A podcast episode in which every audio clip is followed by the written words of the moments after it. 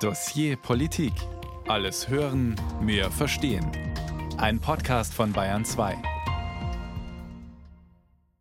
Während die deutsche Delegation bei der UN-Klimakonferenz in Dubai glänzen will, angeführt von Jennifer Morgan, einst an der Spitze von Greenpeace International, während sich Deutschland also auf der Weltbühne Geltung verschaffen will, versucht die Ampelregierung in Berlin die letzten Groschen zusammenzusuchen, weiß nicht, wie sie einerseits einen verfassungskonformen Haushalt aufstellen und gleichzeitig ihre Klimapolitik finanzieren kann. Offenbar hat die Ampelkoalition zu keinem Zeitpunkt damit gerechnet, dass das Bundesverfassungsgericht ihr derart in die Parade fahren würde. Jetzt fehlen 60 Milliarden Euro für Klimaprojekte. Woher soll die Kohle kommen, die notwendig ist, um schnell aus der Kohle und anderen fossilen Energieträgern auszusteigen und die Transformation in die Klimaneutralität zu finanzieren? Eine große, eine hochaktuelle Frage, der wir uns in der kommenden Stunde im Dossier Politik widmen. Der Bundeskanzler probt schon mal in Bayern den großen Satz von Angela Merkel, diesmal nicht auf die Flüchtlingskrise bezogen, sondern auf die große Aufgabe der Klimatransformation. Das wird uns gelingen, das wird unser Land schaffen. Soweit der Bundeskanzler am Dienstag bei BMW bei einem Besuch auf Einladung des Betriebsrats. Mein Name ist Ina Kraus und ich freue mich, dass Professor Ortwin Renn zu uns ins Studio gekommen ist. Er ist ein erfahrener Risiko- und Nachhaltigkeitsforscher und war viele Jahre Leiter des Helmholtz Forschungszentrums für Nachhaltigkeit in Potsdam. Ich grüße Sie, Professor Renn. Ja, vielen Dank, Frau Kraus, ich grüße Sie auch. Als jemand, der Risiken abschätzt, hatten Sie das Risiko auf dem Schirm, dass die Politik zwar endlich mit der Energiewende loslegt, ihr aber dann plötzlich das Geld ausgeht? Also ich war schon ein bisschen skeptisch, ob tatsächlich alle diese Funds, die jetzt aufgemacht worden sind und auch diese Notausgaben verfassungsgemäß waren und die CDU hatte ja dann eben auch Verfassungsbeschwerde eingelegt. Ich hatte schon damit gerechnet, dass das Verfassungsgericht hier zumindest Grenzen setzen würde. Dass sie das Ganze nun für illegal bezeichnet hat, war für mich dann auch eine Überraschung. Damit stehen aber viele Projekte auch auf der Kippe. Sind wir jetzt wieder an einem Scheideweg, ob das was wird, tatsächlich mit den ehrgeizigen Plänen, die diese Regierung sich ja vorgenommen hat?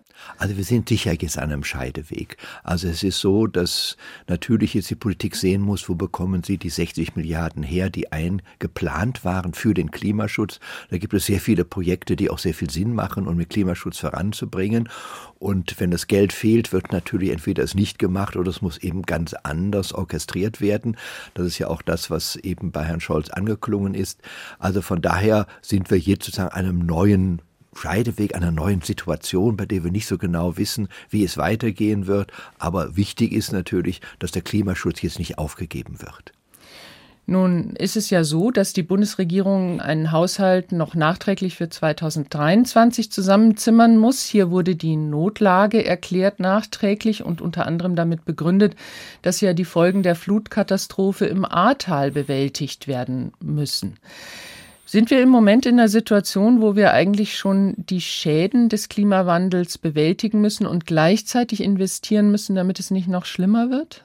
Also ich glaube, das Zweite ist das Wichtigere. Wir müssen jetzt investieren, damit wir nicht noch mehr solche Ereignisse wie im Ahrtal haben. Natürlich kostet das, was wir jetzt sozusagen an Konsequenzen ausbessern müssen nach dem großen Unglück im Ahrtal, auch sehr viel Geld. Ob das alles jetzt unter juristischen Gesichtspunkten sattelfest ist, ist auch noch eine Frage, denn das ist ja jetzt auch schon äh, einige Jahre her. Und man könnte natürlich sagen, das hätte man auch schon damals wissen müssen, dass man dafür Geld braucht. Ich glaube aber jetzt, wenn ich das richtig sehe, dass niemand klagen wird gegen den Haushalt 23. Aber bei 24 sieht es natürlich dann ganz anders aus. Der Risiko- und Nachhaltigkeitsforscher Ortwin Renn wird uns noch weiter durch dieses Dossier Politik begleiten, in dem es darum geht, wie wir die Energiewende finanzieren können, nachdem im Bundeshaushalt 60 Milliarden Euro fehlen. Aber wofür fehlen sie konkret? Das lässt sich an einem Beispiel in Wunsiedel zeigen. Dort ist man in Sachen Energiewende weiter als anderswo.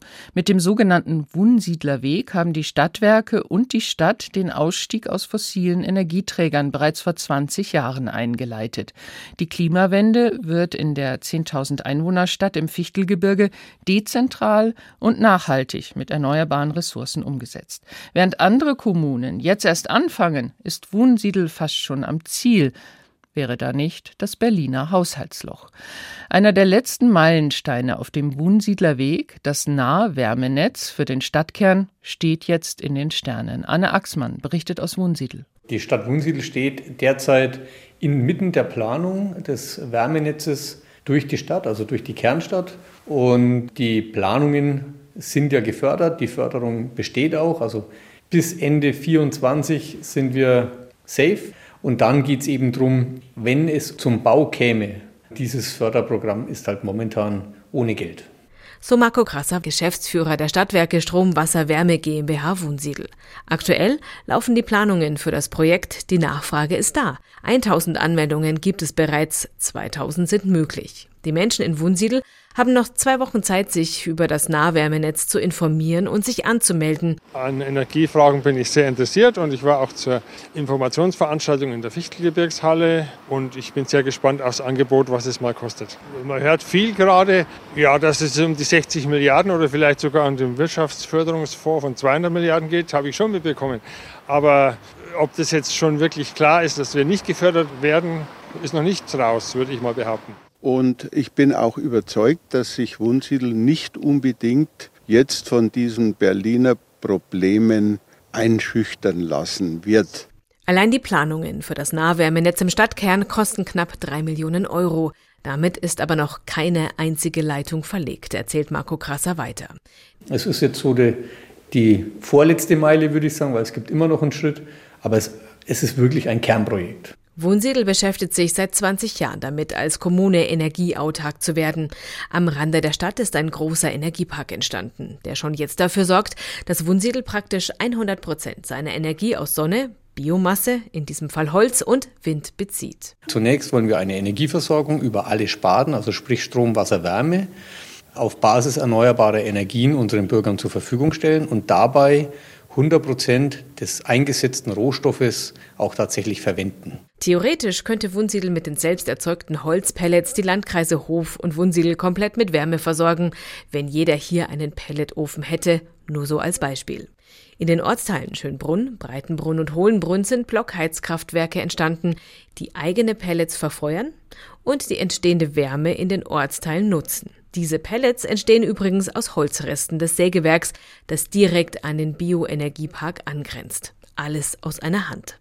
Jetzt ist in diesem Konzept die Nahwärmeversorgung des Stadtkerns dran. Auch hierbei spielt der Bioenergiepark die zentrale Rolle, so Bürgermeister Nikolas Lachownik. Wir haben jetzt schon die allermeisten regenerativen Energieträger vor Ort, mit denen wir dann dieses Nahwärmenetz bespeisen wollen. Das ist unser Energiepark natürlich äh, mit seinen Pellets, Kraftwerken, mit seiner Elektrolyse, die Abwärme produziert, unsere Industrieunternehmen, die Abwärme produzieren. Für das Nahwärmenetz ist eine große Wärmepumpe geplant und die Abwärme der Industrie soll hierfür genutzt werden. Quasi eine Pumpe für alle und nicht für jeden Haushalt eine vor der eigenen Tür. Das Besondere an Wohnsiedel, hier ist man wechselnde politische Positionen oder Fördermodelle gewohnt. Das Ziel ist ein übergeordnetes. Die Stadt Wohnsiedel und die Stadtwerke Wohnsiedel haben in den letzten Jahren, glaube ich, eindrucksvoll bewiesen, äh, dass wir auch mit widrigen Gesetzgebungsthemen umgehen können. Wir haben unsere Wasserstoffanlage jetzt äh, im Griff und am Laufen, obwohl wir da letztes Jahr vom Bund durchaus auch Steine in den Weg gelegt bekommen haben. Seit dem Herbst 2022 wird in Wunsiedel dank Siemens grüner Wasserstoff produziert. Zu Forschungszwecken ist vor Ort ein sogenanntes Future Energy Lab entstanden, mit 15,5 Millionen Euro vom Freistaat gefördert. Zukunftsforschung in der Region hieß es damals. Klingt gut, hat sich aber durch einen Passus der Berliner Strompreisbremse deutlich verzögert. Was Hiobsbotschaften aus Berlin angeht, ist man in Wunsiedel einiges gewohnt. Es herrscht Optimismus. Wir haben ja keine Chance, irgendwohin auszuwandern. Das heißt, wir müssen nicht den Planeten retten, sondern wir müssen den Planeten so gestalten, dass er für uns, für unsere Spezies lebenswert bleibt. Und das ist eine gesellschaftliche Herausforderung. Und wenn wir dafür keine Mittel bereitstellen, ja, für was denn dann? Also, da ist mir nicht bange, wir werden das meistern, wir werden es in Summe meistern, dann wird alles gut. Anne Axmann aus Wunsiedel. Alles wird gut, sagt der Stadtwerkechef aus Wunsiedel und vertraut offenbar darauf, dass das Geld schon irgendwo herkommen wird, weil die Transformation schlicht notwendig ist. Also Wunsiedel lässt sich nicht ausbremsen durch die Haushaltskrise in Berlin. Ortwin Renn ist unser Studiogast, langjähriger Leiter des Helmholtz Forschungszentrums für Nachhaltigkeit in Potsdam. Herr Renn, ist Wunsiedel seiner Zeit voraus und kann deswegen einigermaßen gelassen auf die derzeitige Haushaltskrise in Berlin reagieren? Also Wunsiedel ist sicherlich eines der Vorreiter und äh, natürlich sind sie schon so weit, dass man sagen kann, na ja, die werden vielleicht äh, von dieser Haushaltsbremse nicht so stark betroffen sein wie andere, aber nichtdestotrotz, sie brauchen auch das Geld für ihre Nahwärmeversorgung und die muss ja irgendwo herkommen und sie werden es nicht allein aus ihrem eigenen Haushalt bestreiten können. Für viele andere Gemeinden sieht es natürlich anders aus. Die wollten ihre Wärmeversorgung jetzt umstellen und sind natürlich nicht so weit wie Wunsiedel und wenn dann das Geld aus dem Bund nicht kommt, wird es für Sie schwierig. Was würden Sie denn sagen? Was sind denn im Moment die drängendsten Projekte, die finanziert werden müssen und die auch dringend angewiesen sind auf eine Förderung seitens des Staates, seitens des Bundes? Ja, also an erster Stelle würde ich sagen, dass wir vor allem unsere Industrie klimaneutral ausrichten müssen. Das heißt vor allem Wasserstoffwirtschaft ausbauen. Dafür haben wir noch keine Infrastruktur. Und diese Infrastruktur muss irgendwo gebaut werden. Dann kann die Industrie mithilfe dieser Infrastruktur dann auch wettbewerbsfähig sein. Sonst wird es sehr, sehr schwierig. Also Stahlindustrie, Betonindustrie, alles das sind eben die Industrien, die sehr stark eben auch unsere CO2-Belastung mit verursachen, die auch bereit sind, also von den Unternehmen selber das zu tun, aber es muss sich natürlich irgendwo rechnen, weil die im Weltmarkt natürlich auch mit Staaten oder mit anderen Unternehmen wetteifern müssen, die genau diese Investitionen in eine grüne Produktion nicht machen. Das ist natürlich unser großes Problem. Wenn die natürlich jetzt keine Unterstützung bekommen, werden sie nicht mehr wettbewerbsfähig und alles verzögert sich nach hinten. Teilweise steht sogar ja, die Existenz mancher Unternehmen dann durchaus auf dem Spiel, weil sie schon viele Investitionen gemacht haben, die sich dann im internationalen Wettbewerb nicht mehr refinanzieren lassen. Aber es sind ja gewaltige Summen um die es da geht, um diese Transformation vor allem im Industriesektor hinzukriegen. Würden Sie sagen, das ist tatsächlich eine Jahrhundertaufgabe, eine Mammutaufgabe, die auch besondere haushaltspolitische Maßnahmen erfordert? Also Sie haben richtig gesagt, Frau Kaus, eine Jahrhundertaufgabe, die wir aber in 20 Jahren lösen müssen. Das ist unser Problem. Hätten wir schon 50 Jahre früher energisch begonnen, wäre es alles einfacher. Und jetzt muss es relativ schnell gehen und das ist immer die größte Schwierigkeit, auch gerade in demokratischen Systemen Dinge schnell zu machen. Aber der Klimawandel zwingt uns dazu, das relativ zügig zu machen, weil wir sonst Konsequenzen haben, die keiner von uns haben will. Also von daher muss hier Industrie, Staat und Bürgerschaft zusammenarbeiten und alle müssen teilweise diese Lasten schultern. Und natürlich muss auch die Regierung dazu beitragen, also auch der Steuerzahler, vor allem was die Infrastruktur anbelangt. Die Wirtschaft muss natürlich auch eigene Investitionen machen und die Bürger müssen durch ihr Verhalten natürlich auch ein Stück weit diese Energiewende mittragen. Alle sind aufgefordert und hier brauchen wir irgendwie so etwas wie eine harmonische Zusammenschau und die fehlt uns im Moment noch und ich glaube, jetzt mit diesem Urteil des Bundesverfassungsgerichts Verfassungsgerichtes wird es noch einmal schwieriger, weil jetzt die Regierung selber vor dem großen Problem steht, das, was sie versprochen hat, auch wirklich einlösen zu können. Also von einer harmonischen Zusammenschau kann ja im Moment überhaupt keine Rede sein. Also wenn man sich die Haushaltsdebatte und die Regierungserklärung von Kanzler Olaf Scholz letzte Woche am Dienstag, wie es da im Bundestag abging, also da wurde aufeinander schon ganz schön eingeprügelt. Würden Sie sagen, mit so einer Debatte ist es nicht zu schaffen? Oder ist es wichtig, diese Debatte zu führen? Das gehört ja auch zu einem demokratischen Richtig. Prozess. Also ich würde auch sagen, Frau Raus, Konflikt ist gut, ja, muss ihn aber lösen. Das ist die Hauptsache, ja. Ich glaube, es ist ganz gut, dass jeder seine Position deutlich macht und auch deutlich macht, was man machen will. Ich hatte bei dieser Debatte so ein bisschen den Eindruck, dass die Regierung ein Stück weit hilflos war. Natürlich immer gesagt hat, wir schaffen das, aber nicht gesagt hat, wie. Die Opposition natürlich diese, ja, Verwundbarkeit redlich ausgenutzt hat, aber auch keine konkreten, wirklich Vorschläge gemacht hat, wie es jetzt weitergeht. Und das würde ich mir wünschen, dass alle Parteien jetzt konstruktiv Vorschläge machen, wie sie mit dieser Situation Situation umgehen, ohne den Klimaschutz zu vernachlässigen. Bis 2030 will Deutschland aus der Kohle aussteigen, bis 2045 klimaneutral sein. Wie finanzieren wir trotz Haushaltskrise diesen gesellschaftlichen Umbau und wie finden die Parteien da unter Umständen zusammen? Das fragen wir im Dossier Politik. Nicht nur wir zerbrechen uns in dieser Sendung den Kopf über diese Frage. Aus Berlin ist zu hören, dass die Zuständigen zurzeit bis spät in die Nacht arbeiten, um das Finanzloch nach dem Urteil aus Karlsruhe zu stopfen. Ginge das nicht einfach, wenn zum Beispiel der Staat klimaschädliche Subventionen endlich streichen würde? Das Umweltbundesamt fordert das seit Jahren. Auch die Ampelpartner haben sich bereits in ihrem Koalitionsvertrag darauf verständigt, die Sache zu überprüfen. Doch bislang hat sich bei dem Thema nicht viel getan, wohl auch, weil das mit den klimaschädlichen Subventionen gar nicht so einfach ist. Mein Kollege Hans-Joachim Viehweger aus unserem Hauptstadtstudio stellt uns drei sehr unterschiedliche Sichtweisen auf das Thema vor.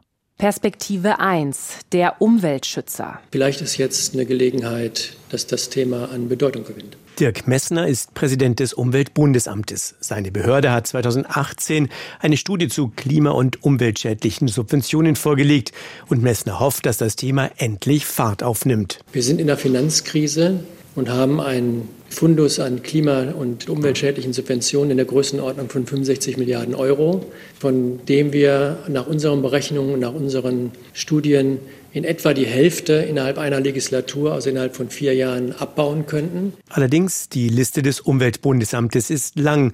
Darunter sind auch Hilfen für den Wohnungsbau sowie zur Unterstützung energieintensiver Unternehmen. Also zwei Themen, bei denen die Politik gerade nicht an eine Begrenzung, sondern eher an eine Ausweitung denkt. Bleiben noch zahlreiche Subventionen für den Verkehr. Das ist ja eine ziemlich paradoxe Situation, dass wir beispielsweise in der Phase, in der wir über das Aus des Verbrennermotors sprechen, die Elektrifizierung des Verkehrs, weiterhin eine Subventionierung für Dieselautos haben. Diesel wird geringer besteuert als Benzin. 8 Milliarden Euro kostet das, wobei dieser Vergünstigung eine höhere Kfz-Steuer gegenübersteht. Außerdem benennt das Umweltbundesamt die Entfernungspauschale, das Dienstwagenprivileg und die Steuerbefreiung auf Flugbenzin als mögliche Streichposten. Perspektive 2 der Wirtschaftswissenschaftler. Subventionen sind grundsätzlich ein Fremdkörper in einer marktwirtschaftlichen Ordnung, sagt Professor Stefan Kotz vom Institut für Weltwirtschaft in Kiel, das jährlich einen eigenen Subventionsbericht veröffentlicht. Kotz kritisiert, dass staatliche Beihilfen häufig das Gegenteil dessen bewirken, was sie eigentlich bezwecken. Ein Beispiel, die Energiepreishilfen, mit denen die Preise für Strom und Gas weitgehend gedeckelt werden. Die hohen Energiepreise waren ja Ausdruck einer zugespitzten Knappheit bei bestimmten Energieträgern, insbesondere beim Erdgas. Und ein hoher Preis zeigt genau diese Knappheit an. Die Knappheit verschwindet aber nicht, wenn der Staat den Preis einfach nur runtersubventioniert. Zumal indirekt der Verbrauch fossiler Energien gefördert wird. Der Kieler Ökonom ist aber skeptisch gegenüber Studien wie der des Umweltbundesamtes, in denen beispielsweise auch die Wohnungsbauförderung als klimaschädliche Subvention gewertet wird. Aber es ist eben schwierig zu sagen, nur weil eine ökonomische Aktivität auch CO2-Emissionen beinhaltet, ist deshalb die Förderung sofort abzulehnen. Perspektive 3. Der Verkehrsminister. Bundesverkehrsminister Volker Wissing kann sich ganz schön in Rage reden, wenn er auf den Bericht des Umweltbundesamtes zu den klimaschädlichen Subventionen angesprochen wird. Ich finde es etwas unangemessen, auch wenn Behörden behaupten, man könne damit bis 65 Milliarden Euro Steuern einsparen. Schon das Wort Dienstwagenprivileg lehnt der FDP-Politiker ab.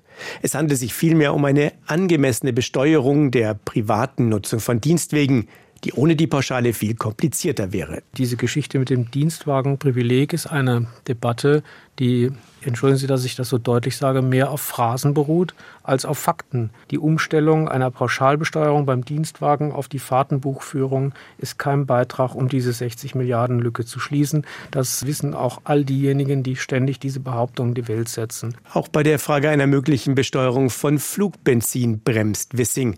Sein Hauptargument, wenn Flugzeuge wegen einer Einführung der Kerosinsteuer in Deutschland andernorts tanken und womöglich zusätzliche Stopps einlegen, bringt das gar nichts. Im Gegenteil. Die Kerosinbesteuerung erschwert es uns, den Luftverkehr zu dekarbonisieren. Deswegen halte ich das auch für absolut unangemessen, solche Vorschläge auf den Tisch zu legen und das auch noch als Beitrag zum Klimaschutz zu bezeichnen. Das ist wirklich absurd. Sagt der Bundesverkehrsminister Wissing. Deutlich angefressen, würde ich mal sagen. Perspektive 4, der Nachhaltigkeitsforscher Ortwin Renn ist bei uns im Studio. Was würden Sie sagen? Wo kann man am besten streichen? Wo subventioniert die Bundesregierung eigentlich klimaschädliches Verhalten? Ja, es sind ja eine ganze Reihe jetzt auch von Dingen genannt worden, auch jetzt in diesen beiden Beiträgen, die wir gerade gehört haben. Ich sehe sehr wohl ein, dass man nicht einfach jetzt den Rotstift ansetzen kann und sagen, alle Subventionen weg. A, haben sich die einzelnen Menschen ja darauf eingerichtet. B, äh, haben sie auch durchaus manche dieser Subventionen im Sinn. Dennoch glaube ich, wäre es gut, mal deutlich zu machen, wo können wir streichen. Also ich denke, bei dem, was wir eben gehört haben, beim Dienstwagenprivileg, gäbe es auch andere pauschale Möglichkeiten, die den Dienstwagen dann doch etwas teurer machen würden für den privaten Gebrauch. Wir können die Pendlerpauschale, das zweite ist immer gesagt, wirklich nur für die Menschen einfügen, die vom Einkommen her tatsächlich auf das Auto A angewiesen und zweitens nicht die Finanzmittel haben, um das wirklich bezahlen zu können. Aber das wäre dann auch wieder unfassbar bürokratisch, oder? Also erstmal rauszufinden, wer ist denn da jetzt betroffen? Also es ist auch wirklich nicht so einfach, weil das alles sehr komplex ist. Ja, da bin ich ganz Ihrer Meinung, Frau Kraus. Wir haben das große Problem, dass wir aufgrund auch meines Erachtens manchmal eines überzogenen Datenschutzes nicht feststellen können, wer ist in Deutschland wirklich am unteren Ende der Einkommensskala, wer ist in der Mitte und wer ist oben. Das brauchen wir aber auch für viele andere Dinge. Also wenn wir tatsächlich beispielsweise die CO2-Steuer erhöhen, wollen wir ja die Menschen entlasten, die davon besonders belastet sind. Dafür müssen wir wissen, wer ist belastet. Und wenn natürlich wir sagen, das wissen wir nicht und wir geben allen Leuten das Geld zurück, äh, dann wird es natürlich irgendwo Gießkannenprinzip. Also von daher denke ich, wir müssen irgendeine Form finden und die gibt es ja auch, oder über Finanzämter oder anderes mehr, wo wir sagen können, Personen, die ein geringes Einkommen haben, die brauchen auch eine gewisse Entlastung, auch die Solidarität der Gesellschaft. Diejenigen, die sich auch ein Stück weit an den Belastungen durch den Klimaschutz beteiligen können, die müssen es auch tun. Wir können das nicht alles dem Steuerzahler aufbürden. Also das mit dem sozialen Ausgleich ist nicht nur eine fixe Idee der Bundesregierung und ein Streitpunkt zwischen SPD, Grünen und vor allem der FDP, sondern Sie würden sagen, innerhalb Ihrer wissenschaftlichen Arbeit merken Sie auch, das ist tatsächlich ein Anliegen auch der Bürger, um auch für eine Akzeptanz zu sorgen. Richtig. Also wir machen jedes Jahr vom Institut eine große Umfrage mit 8600 Haushalten, wo wir eben fragen zur Energiewende, wie die Menschen dazu stehen. Und es ist ganz deutlich, über 70 Prozent sagen, wir brauchen die Energiewende. Interessanterweise auch Wähler etwa der AfD sagen das auch, interessanterweise. Aber sie sagen auch, das, was wir heute erleben an Umsetzung der Energiewende, ist aus unserer Sicht sozusagen sozial ungerecht. Das sagen insgesamt auch die Menschen, die eher privilegiert sind vom Einkommen her. Also auch die sehen ein, dass A, die äh, Menschen, die am unteren Ende der Einkommensskala sind, hier Schwierigkeiten haben und B, die auch sagen, soziale Gerechtigkeit ist ein Wert in sich. Und wir haben auch gefragt, ob sie eben selber zu Einsparungen oder eben auch zu klimaneutralem Verhalten bereit sind. Und da hören wir immer wieder ja, aber wir wollen sicher sein, dass es die anderen auch tun, dass das Ganze sozial gerecht verteilt ist. Und das ist, glaube ich, die Achillesferse der gesamten Klimapolitik. Wenn es um Akzeptanz geht, muss den Menschen deutlich werden und sie müssen das auch selber so bewerten, dass das Ganze eben sozial ausgeglichen umgesetzt wird sagt Professor Ortwin Renn. Er war viele Jahre Leiter des Helmholtz Forschungszentrums für Nachhaltigkeit in Potsdam und leitet jetzt ein gemeinnütziges Forschungszentrum zum Thema Wissenschaftskommunikation. Wir haben in dieser Sendung bereits gehört, wie die Klimawende zum Beispiel im bayerischen Wunsiedel möglicherweise ins Stocken gerät, weil in Berlin ein gewaltiges Haushaltsloch klafft. Wir haben auch berichtet, wie die Verantwortlichen in Berlin darüber diskutieren, welcher wohl der richtige Weg wäre, um den Haushalt verfassungskonform zu gestalten und trotzdem die Klimaziele weiter zu verfolgen. Gast im Dossier Politik ist der Risiko- und Nachhaltigkeitsforscher Professor Ortwin Renn, langjähriger Leiter des Forschungszentrums für Nachhaltigkeit in Potsdam. Mit zahlreichen Auslandsaufenthalten in seiner Karriere als Wissenschaftler. USA, Schweiz, China und Norwegen sind Stationen, die man da nennen kann. Herr Professor Renn, lassen Sie uns mal von außen auf Deutschland schauen. Deutschland als eine der größten Volkswirtschaften der Welt war einst Vorreiter in Sachen Klima und ist jetzt deutlich zurückgefallen im internationalen Vergleich. Hat Deutschland seinen einstigen Vorsprung auf immer und ewig verspielt? spielt? Also zunächst mal so, Frau Kraus, dass Deutschland immer sie als Vorreiter gesehen hat, aber in vielen Dingen ist gar nicht wahr. Also wenn wir die CO2-Belastung pro Kopf sehen, war Deutschland immer schon relativ hoch und ist es auch geblieben, trotz wirklich großer Erfolge im Strombereich. Das müssen wir sehen. Heute ist ungefähr 50 Prozent unseres Stroms aus erneuerbaren Energiequellen. Das ist eine tolle Leistung, das sollten wir auch nicht hinten anstellen, aber es reicht natürlich nicht. Und wenn wir andere Staaten sehen, auch manche nordische Staaten und andere europäische Staaten, die sind inzwischen weiter als wir. Also wenn wir tatsächlich das entscheidende Element neben CO2-Ausstoß pro Kopf, liegen wir ungefähr in der Mitte in der Welt, also gar nicht mal so ganz weit vorne. Das ist jetzt sogar noch etwas kritischer geworden, weil wir eben halt sehen, dass andere Staaten, die später begonnen haben als wir, sehr viel ambitionierter weiter fortgeschritten sind. Wir haben natürlich Staaten wie die nordischen Staaten, die sehr viel Wasserkraft haben. Für die ist es auch einfacher, sogar bis zu 100 Prozent erneuerbaren Strom zu haben. Das ist bei uns nicht so einfach. Wir sehen ja überall, wie viele Windkraftwerke wir schon haben. Wir brauchen noch sehr viel mehr darüber. Aber ich glaube, wir sollten etwas bescheidener auftreten, auch in der COP und in anderen Klimakonferenzen, dass wir sagen können, wir sind auf einem guten Weg, aber wir sind jetzt nicht die Vorreiter und die Vorbilder für alle anderen in der Welt. Also manchmal ist der Blick aus der ausländischen Perspektive auch ganz heilsam, um tatsächlich auch den eigenen Stand der Dinge besser einzuschätzen sagt Professor Ortwin Renn hier im Dossier Politik, in dem wir fragen, wie es denn weitergehen soll mit der Finanzierung der Energiewende, nachdem im Bundeshaushalt ein Milliardenhaushaltsloch klafft.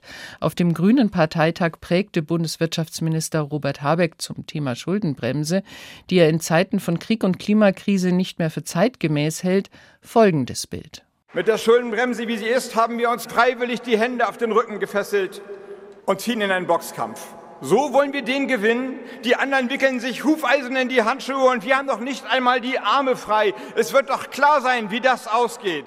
In einem Interview mit dem Deutschlandfunk verweist der Bundeswirtschaftsminister darauf, dass die halbe Welt den Prozess der Transformation hin zur Klimaneutralität mit Milliarden Dollar bzw. Euro subventioniert. Das Geld für die Transformation käme wahrscheinlich nur, wenn der Staat die Summe abfedere. Habeck und die Grünen sowie die SPD möchten die Schuldenbremse gerne novellieren, mehr Staatsverschuldung zulassen. Die FDP ist strikt dagegen. Auch die Spitze der Union. Im Ausland aber wundert man sich über die deutsche Sparsamkeit, wie Jean-Marie Magro berichtet. Frankreich und Deutschland schauen sehr unterschiedlich auf Schulden. Das fängt schon bei der Sprache an, erklärte der französische Finanz- und Wirtschaftsminister Bruno Le Maire in einer Arte-Dokumentation. In Deutschland heißt la dette die Schuld. Im Deutschen steckt darin einmal die finanzielle Schuld, aber auch eine Verfehlung, eine moralische Verfehlung. Diese moralische Aufladung finanzieller Schuld geht in Deutschland sehr tief. In Frankreich existiert sie nicht. Schulden. In Deutschland also ein semantisches Problem? Möglicherweise sagt Andreas Eisel vom Jacques Delors Institut in Paris, einem Think Tank benannt nach dem ehemaligen Präsidenten der EU-Kommission.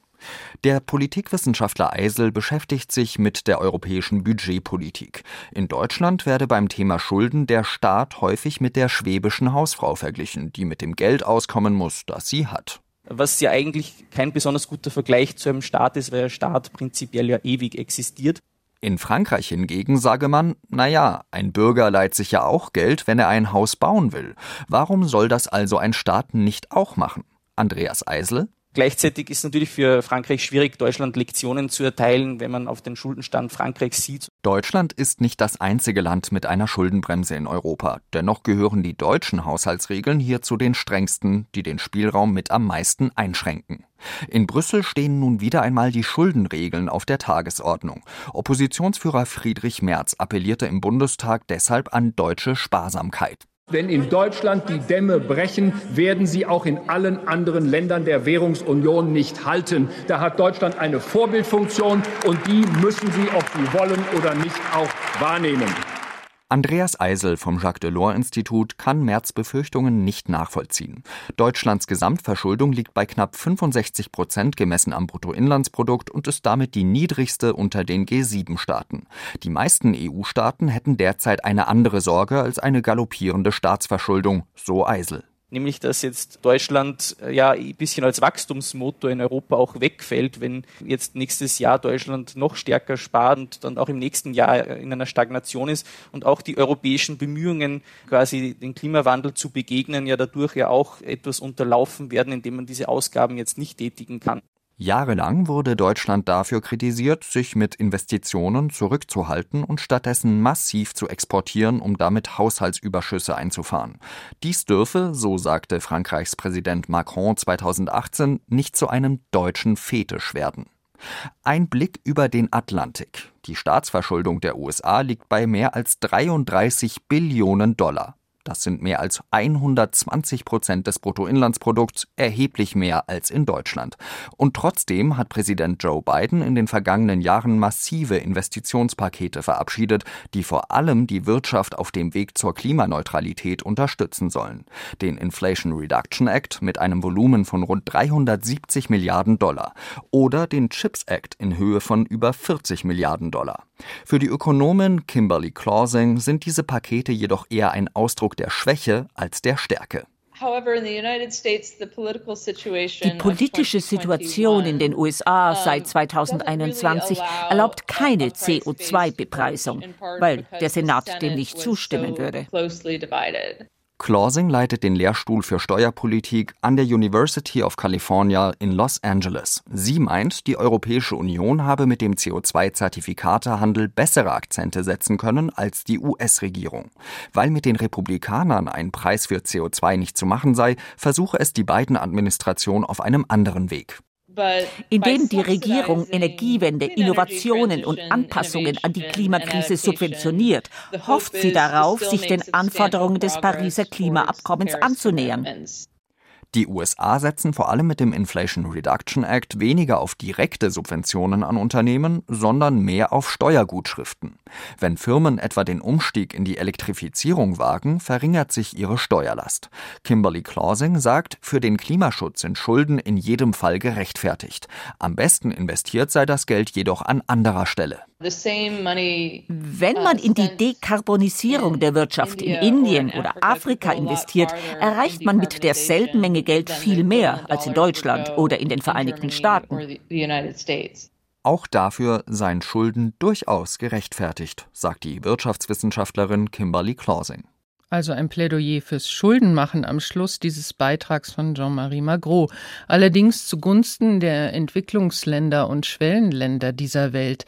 Da sei das Geld besser angewendet, sagte seine Gesprächspartnerin in dem Beitrag. Herr Renn, wenn Sie als Nachhaltigkeitsforscher entscheiden müssten, wofür sollte man Schulden machen?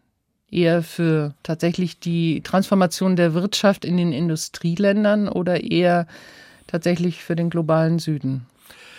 Also ich würde das nicht so als Gegensatz sehen. Ich glaube, man hat lange gedacht, wenn wir doch das Geld einsetzen, wo wir am effizientesten CO2 einsparen können, dann ist es natürlich sehr viel sinnvoller, das im globalen Süden einzusetzen. Wir sehen aber da, dass teilweise die Effektivität leidet, also dass das Geld nicht wirklich dort ankommt, wo es ankommen soll und dass vor allem die Länder natürlich sehen, wenn wir in Deutschland oder in den Industrieländern selber diese Transformation nicht schaffen, dann fehlt auch die Motivation in den Ländern, das auch zu machen. Also zumal also, wir ja die Hauptverursacher sind. Zumal wir die Hauptverursacher, gut, wenn wir es ja bezahlen im globalen Süden, würden wir ja damit auch teilweise, ich sag mal, diese Verursachung auch mit dann zum Anlass nehmen, das mit zu finanzieren. Aber ich glaube wirklich, wir müssen auch zeigen, dass wir in einem Industrieland diese Transformation hinbekommen, weil zumindest dann die Schwellenländer sagen, wenn wir dies nicht können, dann können wir es auch nicht. Auch selbst wenn die uns sagen, finanziell damit unterstützen. Wichtig erscheint mir wirklich, und das ist für mich das Zentrale, dass wir Geld, also Steuergelder einsetzen, um Infrastruktur zu schaffen. Infrastruktur ist die Ermöglichung dessen, dass wir tatsächlich mit erneuerbaren Energien umgehen können, denn die Gestehungskosten der erneuerbaren Energien sind heute geringer als die Gestehungskosten von Kohle und anderen fossilen Energieträgern. Also das heißt, wenn wir einmal die Infrastruktur haben, werden wir auch eine durchaus preiswerte Energieversorgung haben. Das ist das, was ganz wichtig ist. Es geht nicht darum, dass jetzt alles teurer wird, sondern wir müssen die Transformation finanzieren und dann danach können wir auch wieder den Markt entscheiden lassen, weil wir dann sehr wohl international wirtschaftlich wettbewerbsfähig sind. Wir haben im ersten Teil dieser Sendung darüber gesprochen, dass das eine Mammutaufgabe, eine Jahrhundertaufgabe ist, die in aber in 20 Jahren zu schaffen sein muss. Das hatten Sie so formuliert. Ist das ein Plädoyer letztendlich dafür, dass Schulden der richtige Weg sind? Würden Sie sich dafür aussprechen, wenn man denn eine verfassungskonforme Lösung findet? Also Schulden ist für mich ein denkbarer Weg, auch ein guter Weg, wenn man auch da eine gewisse Begrenzung einhält. Es ist nicht der einzige Weg. Also ich glaube, dass das, was im Moment tatsächlich passiert, auch in unserer Ampelkoalition, dass man sagt, man möchte der Industrie und auch den Bürgern keine Belastungen zumuten, deshalb wird das Gute subventioniert, aber das Schlechte nicht bestraft, dass das auf Dauer nicht finanzierbar ist, auch nicht mit Schulden finanzierbar ist, sondern wir müssen deutlich machen, wir müssen auch die fossilen Energieträger teurer machen. Wir müssen, was wir eben schon mal deutlich gemacht haben, dann für sozialen Ausgleich sorgen. Und wir müssen gleichzeitig eben Investitionsmittel bereithalten, um diese Infrastrukturleistungen vorzunehmen. Am besten wäre es, wenn wir ein Investitionsprogramm hätten, das außerhalb der Schuldenbremse liegen würde. Das ist verfassungsrechtlich schwierig zu machen auch verfassungsrechtlich schwierig wäre es zu machen, einfach die Schuldenbremse etwas zu erhöhen. Sie ist tatsächlich extrem niedrig im Vergleich zu anderen Staaten. Das wurde ja eben auch bei den Beiträgen sehr deutlich. Aber ich sage mal, idealerweise wäre es, dass man ein Investitionsprogramm Klimaschutz aufsetzt, wo man sagt, für Investitionen in die Infrastruktur werden Sondermittel bereitgestellt. Die werden auch nur für diesen Zweck benutzt. Dann kann man auch die Schuldenbremse einhalten. Plus, wir müssen den Menschen deutlich machen, jede Transformation hat auch Belastungen zur Folge und die müssen wir gerecht verteilen. Das kann nicht nur der Steuerzahler bezahlen. Auch die Industrie, auch die Bürger und Bürgerinnen müssen da mitmachen. Und wir müssen auch die schädlichen Ausstöße, also die Emissionen von CO2 bestrafen durch eine CO2-Steuer. Das kriegt auch Geld dem Staat wieder zurück, die man dann nutzen kann, entweder für den sozialen Ausgleich oder eben um noch bessere Investitionen in den Klimaschutz zu gewährleisten. Also lassen Sie uns mal sortieren.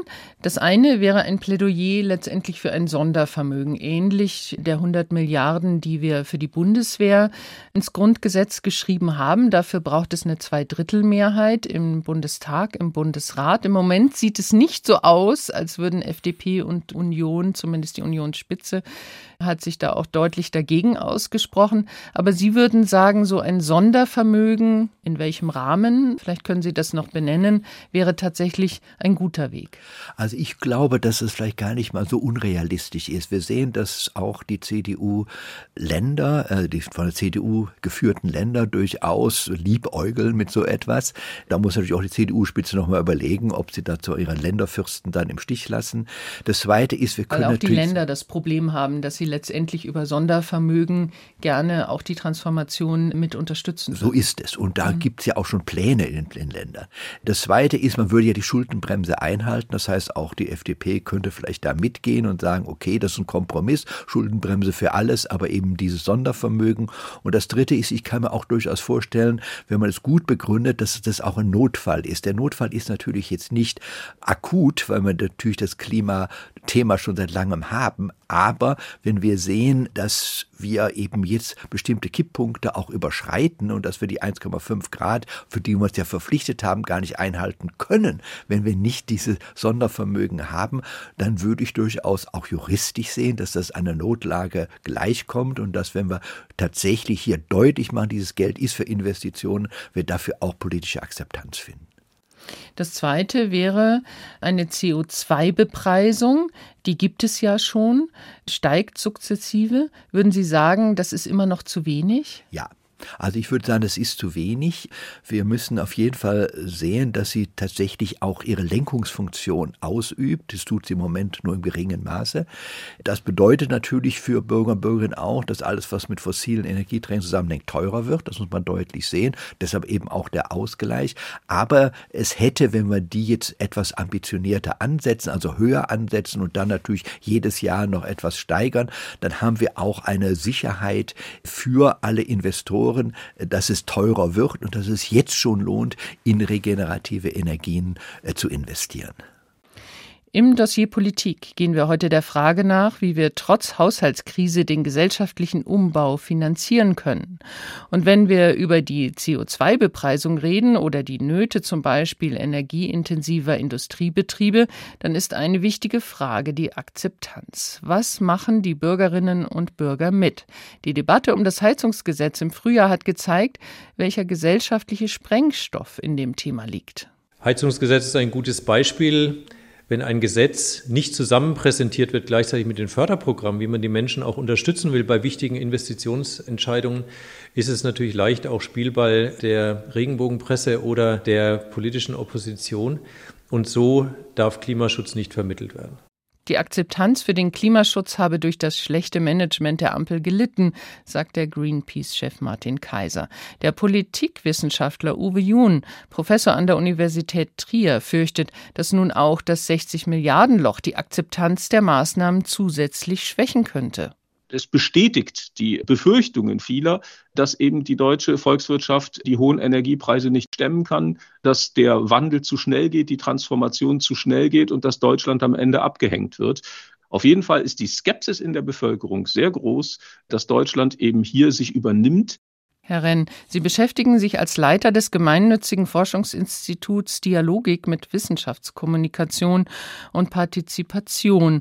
Würden Sie sagen, im Moment steht die Akzeptanz tatsächlich in Frage? Machen die Bürgerinnen und Bürger das noch mit oder fühlen sie sich einfach grundsätzlich überfordert? Also unsere Untersuchungen zeigen, dass mehr als drei Viertel der Bevölkerung weiterhin die Energiewende wollen. Wir haben aber ein Problem. Das erste Problem ist, äh, dass viele Menschen den Eindruck haben, weil man ihnen gesagt hat, die regenerativen Energien seien ja genauso teuer oder genauso billig wie die anderen, dass sie nicht verstehen, warum die Energiepreise steigen. Und da hat meines Erachtens auch die Politik ein Stück weit versagt, indem sie nicht deutlich gemacht hat, dass jede Transformation auch Geld kostet, auch Belastungen mit sich bringt. Und wir haben auch in unseren Umfragen deutlich gesehen, auch in Fokusgruppen, dass Menschen durchaus bereit sind, Belastungen auf sich zu nehmen, wenn sie wissen, wofür und wenn es gerecht verteilt sind. Das waren die zwei wesentlichen Gesichtspunkte. Also, Was sind denn Fokusgruppen?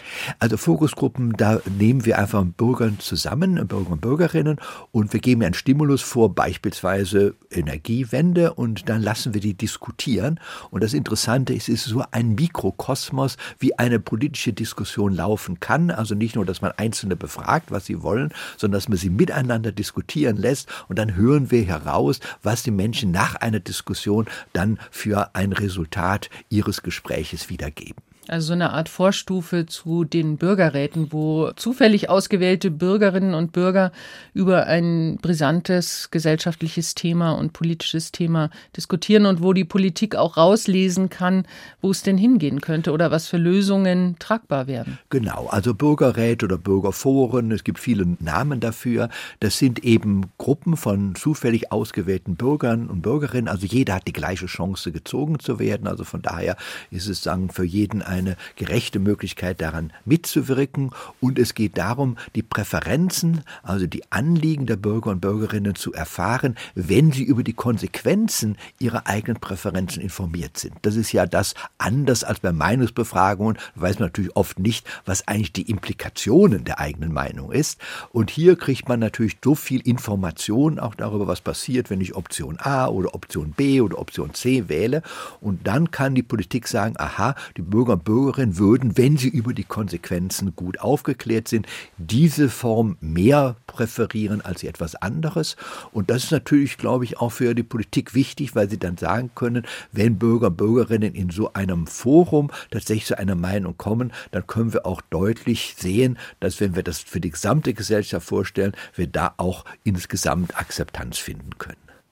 Sie haben mir im Vorgespräch gesagt, Sie hören es nicht gern oder Sie würden nicht davon sprechen, dass man die Bürger mitnehmen muss. Was stört Sie an dem Begriff? Das Wort mitnehmen heißt ja, ich weiß, wo es hingeht. Ich bin sozusagen der Zugführer und muss die Leute dazu kriegen, im Zug mitzufahren. Also was Manipulatives ist das Ist das eigentlich? was Manipulatives und ist auch etwas sehr Passives. Ja, also das ist tatsächlich, ist manchmal notwendig, ist klar. Ich muss auch manchmal Menschen einfach überzeugen, Dinge, die sie nicht gerne machen wollen.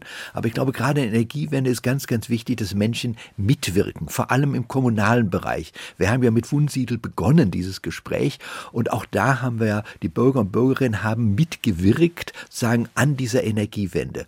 Und wenn man selber ich sag mal, Täter ist und nicht nur Opfer einer Politik, dann hat man eine ganz andere Identifikation damit. Also ich sage oft gerne, es ist so eine Art Transformation vom Stammtisch zum Rundentisch. Ja? Menschen verändern sich sehr. Im Stammtisch wissen sie alles besser, im Rundentisch hören sie zu. Und dann erleben sie auch, wie wichtig es ist, unterschiedliche Meinungen aufzunehmen, aus diesen unterschiedlichen Meinungen dann auch zu sagen, das und das können wir bei uns machen, um unsere eigene Lebenswelt einfach harmonischer, nachhaltiger und auch schöner zu gestalten. Und das ist vielleicht für mich noch ein ganz wichtiger Punkt. Es geht ja nicht nur darum, irgendwelche Katastrophen zu verhindern. Ja, diese ganze Katastrophensemantik ist zum Teilweise sogar kontraproduktiv, sondern wir wollen im Endeffekt mit dieser Transformation die Gesellschaft angenehmer, besser, harmonischer und auch naturverträglicher machen. Und dafür lohnt es sich auch, diese Transformation durchzunehmen. Also es geht um eine bessere Gesellschaft, um bessere Bedingungen für die Gesellschaft, nicht darum, nur eine Katastrophe aufzuhalten. Ja, dennoch bedeutet es, Härten in Kauf zu nehmen. Wir haben ja die ganze Sendung darüber gesprochen, dass das Geld im Moment fehlt dafür, um diese Transformation zu schaffen und dass das auch kosten wird. Das ist natürlich die schlechte Nachricht bei dem Ganzen. Absolut, absolut. Aber ich glaube, wir müssen da auch ehrlich sein, Frau Kraus. Also ich habe immer den Eindruck, dass die Politik da ein bisschen sozusagen herumeiert. Ja, jede Art von Transformation ist zunächst einmal auch kostspielig.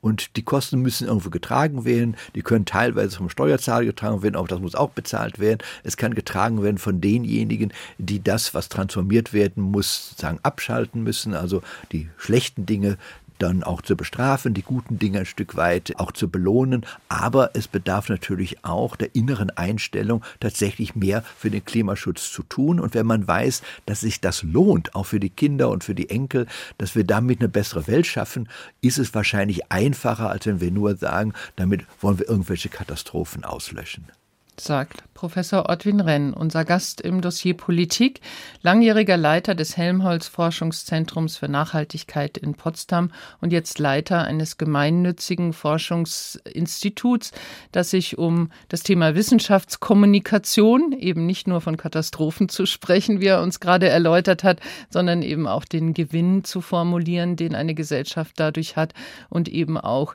die Beteiligung, die Mitwirkung der Bürger erforscht und fördert hat. Vielen Dank, dass Sie zu uns ins Studio gekommen sind, ja. Professorin. Vielen Dank, Frau Kraus, dass ich hier sein durfte.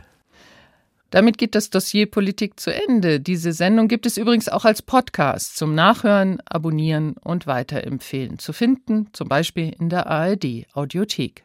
Am Mikrofon verabschiedet sich Ina Kraus.